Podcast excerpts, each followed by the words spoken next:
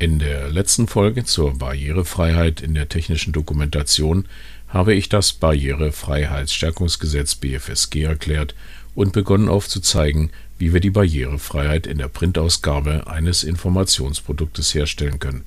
Hierbei ging es um das Papier als Informationsträger und um die Typografie. Und damit ein herzliches Willkommen zu einer neuen Folge unseres Podcasts zur technischen Dokumentation. Mein Name ist Frank Sommer und ich bin technischer Redakteur bei der GFT Akademie. In dieser Folge behandle ich das Thema Illustration. Vielfach wird gerne zwischen Bildern, Fotos und Illustrationen unterschieden. Als Illustrationen werden dabei oft von Hand oder am PC erstellte Zeichnungen oder Grafiken bezeichnet. Ich folge hier der Ableitung aus dem lateinischen illustrare, das auch die Bedeutung erklären hat. Eine Illustration erklärt also etwas. Dass das dabei nonverbal geschieht, ist wohl ohne Bedeutung. Somit kann aus meiner Sicht sowohl eine Handskizze, eine Computergrafik wie auch ein Foto eine Illustration sein. In dieser Folge werde ich daher jegliche bildliche Darstellung als Illustration bezeichnen. Welche Aufgabe hat eine Illustration in der technischen Dokumentation?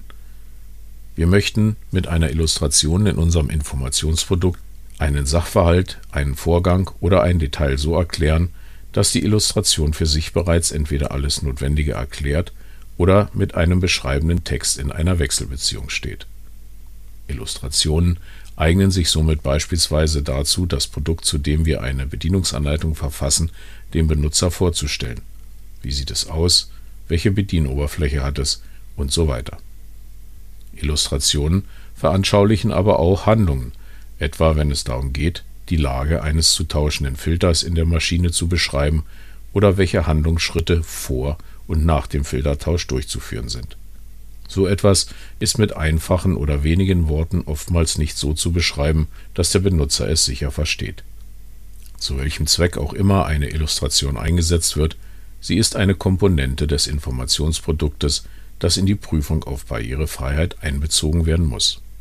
Nun ist es so, dass eine barrierefreie Verwendung von Illustrationen in digitalen Dokumenten die meisten Möglichkeiten eröffnet, denn zum Betrachten des Gesamtwerkes ist in irgendeiner Form immer ein Lesegerät mit einer entsprechenden Software erforderlich. Hierzu gehören Tablets, E-Book-Reader und selbstverständlich der PC mit dem Internetbrowser und dem PDF-Reader. Doch bleiben wir heute bei dem gedruckten Informationsprodukt. Hier ist naturgemäß die Bandbreite an Möglichkeiten hinsichtlich Barrierefreiheit sehr eingeschränkt. Was können wir also tun? Sollten wir uns in der technischen Dokumentation ohnehin bei der Erstellung von Illustrationen Mühe geben, gilt dies bei gedruckten Informationsprodukten für Menschen mit einer Einschränkung der Sehfähigkeit aus meiner Sicht in ganz besonderem Maße. So sollten wir beispielsweise den Bildinhalt dahingehend prüfen, ob nur die für das Erfassen und Verstehen wirklich relevanten Elemente enthalten sind.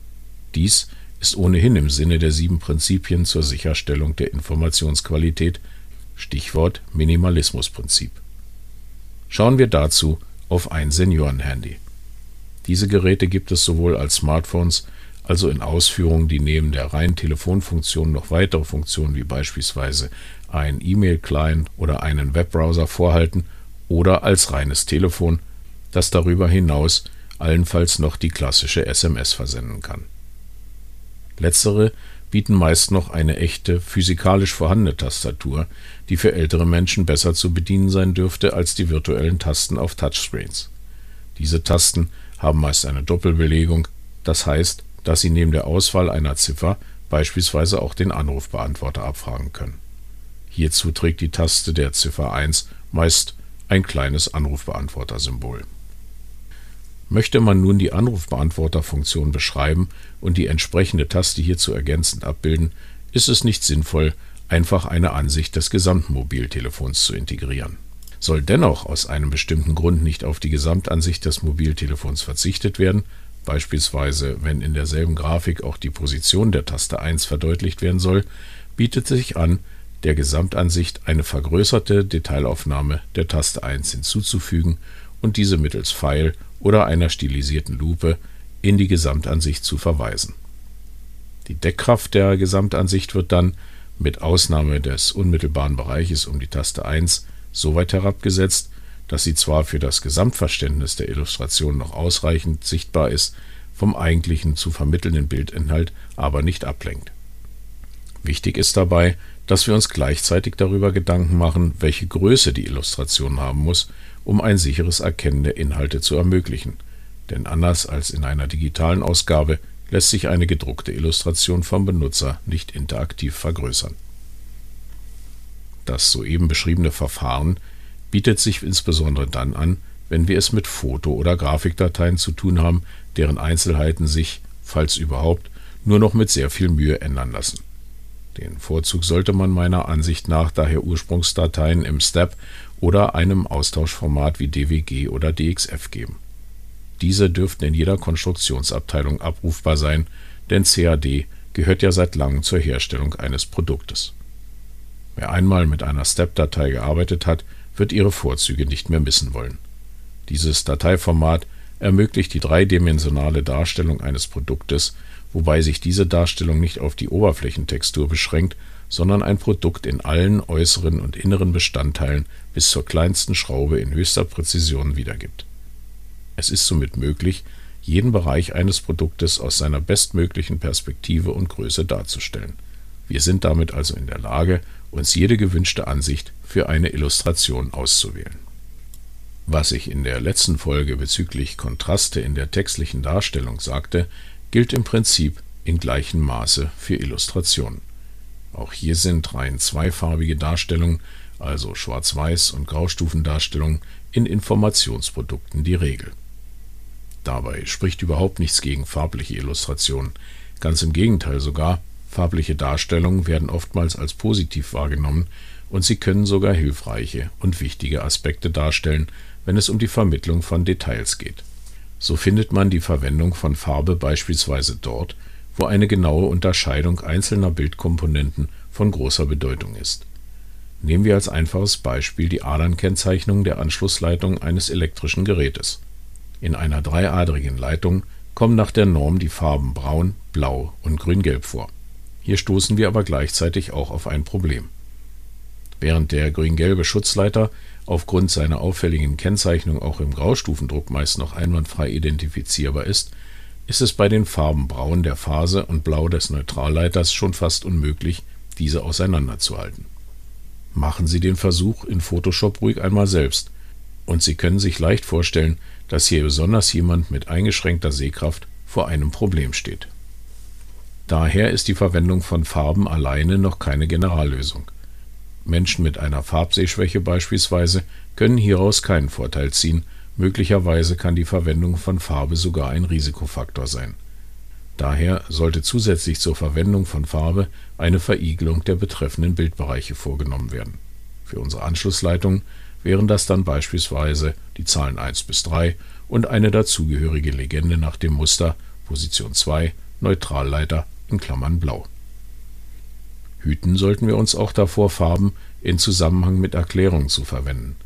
Etwa die Lage des Hauptschalters entnehmen Sie dem grün markierten Bereich in Abbildung 1.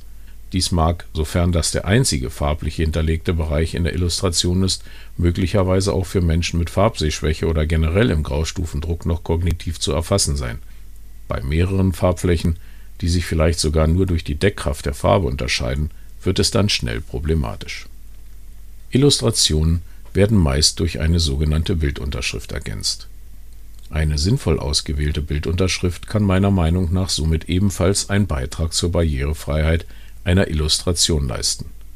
Bildunterschriften unterscheiden sich meist hinsichtlich des Schriftschnittes und einer geringeren Größe vom restlichen Text eines Dokumentes, um hier eine klare inhaltliche Abgrenzung zu ziehen. Im Sinne der Barrierefreiheit sollten wir auf diese Kunstgriffe aber wohl besser verzichten und die Abgrenzung vielleicht eher durch einen etwas größeren Abstand zum Folgetext und eine eindeutig zuzuordnende Nähe zur Illustration schaffen. Hinsichtlich eines inhaltlichen Textes wie einem Handlungsablauf und der dazugehörigen Illustration bewegen wir uns im Bereich des Textbildbezuges. Je enger die Beziehung zwischen dem Text und der dazugehörigen Illustration, desto positiver erfolgt die Vermittlung von Informationen Hierbei sollten also zusammengehörende Texte und Illustrationen im Informationsprodukt räumlich so dicht wie möglich angeordnet werden. Durch diese enge Anordnung werden die Augensprünge beim Lesen die sogenannten Sarkaden, möglichst kurz gehalten. Was nicht nur dazu führt, dass die Bereitschaft, beide Informationseinheiten auch zu nutzen, steigt, es wird unter anderem auch in gewissem Sinne der Ermüdung der Augen vorgebeugt. In Bezug auf das kognitive Erfassen von Informationen sollten wir im Rahmen der Barrierefreiheit hierauf ganz besonders Acht geben. In puncto Augensprünge sind wir es übrigens gewohnt, Texte von links nach rechts zu erfassen. Daraus ergibt sich, dass eine Illustration zu einem Textteil auch erst nach dem Text angeordnet werden sollte. Und dies so, dass die Illustration in der gleichen horizontalen Ebene liegt wie der dazugehörige Text. In unseren Informationsprodukten bietet sich dazu an, das Layout zweispaltig zu gestalten. Linke Spalte der Text, rechte Spalte die entsprechende Illustration. Doch Vorsicht! Nicht in jedem Kulturkreis unserer Erde ist die Leserichtung von links nach rechts. So ist im arabischen Raum die Leserichtung von rechts nach links, im asiatischen von oben nach unten vorherrschend. Dies sollten wir, barrierefreies Dokument oder nicht, im Rahmen der Lokalisierung von Informationsprodukten immer berücksichtigen. Die hier genannten Maßnahmen zur Erzielung der Barrierefreiheit von Illustrationen erheben nicht den Anspruch auf Vollständigkeit. Wir tun daher gut daran, regelmäßig zu prüfen, ob und inwieweit sich Änderungen oder neue Anforderungen in dieser Hinsicht ergeben. So zum Beispiel auch in Hinblick auf das Inkrafttreten des Barrierefreiheitsstärkungsgesetzes am 28. Juni 2025. Größere Möglichkeiten hinsichtlich der Barrierefreiheit von Illustrationen bieten digitale Dokumente. Dies wird jedoch Thema des vierten Teils unserer Podcast-Reihe sein. Halten wir also fest. Illustrationen sollten sich immer nur auf die zum Verstehen unbedingt notwendigen Inhalte beschränken. Inhalte von Illustrationen generieren wir möglichst selbst aus Dateiformaten wie STEP. Diese liefert uns die Konstruktionsabteilung. Beim Einsatz von Farben in Illustrationen sollten wir berücksichtigen, dass es Menschen mit Farbsehschwächen gibt und dass unsere Informationsprodukte auch im Graustufendruck ausgegeben werden können. Inhaltlich zusammengehörende Texte und Illustrationen sollten im Informationsprodukt räumlich dicht angeordnet werden. Und auch hinsichtlich der Anordnung von Text und Illustration ist die jeweils kulturell vorherrschende Leserichtung zu beachten. Und damit sind wir am Ende unserer heutigen Folge. Wenn Ihnen diese gefallen hat, dann lassen Sie uns doch ein Abo da. Klicken Sie hierzu ganz einfach auf die Schaltfläche Abonnieren unter dem Player-Bedienfeld. So verpassen Sie keine Folge. Vielen Dank fürs Zuhören und bleiben Sie der technischen Dokumentation gewogen. Ihr Frank Sommer.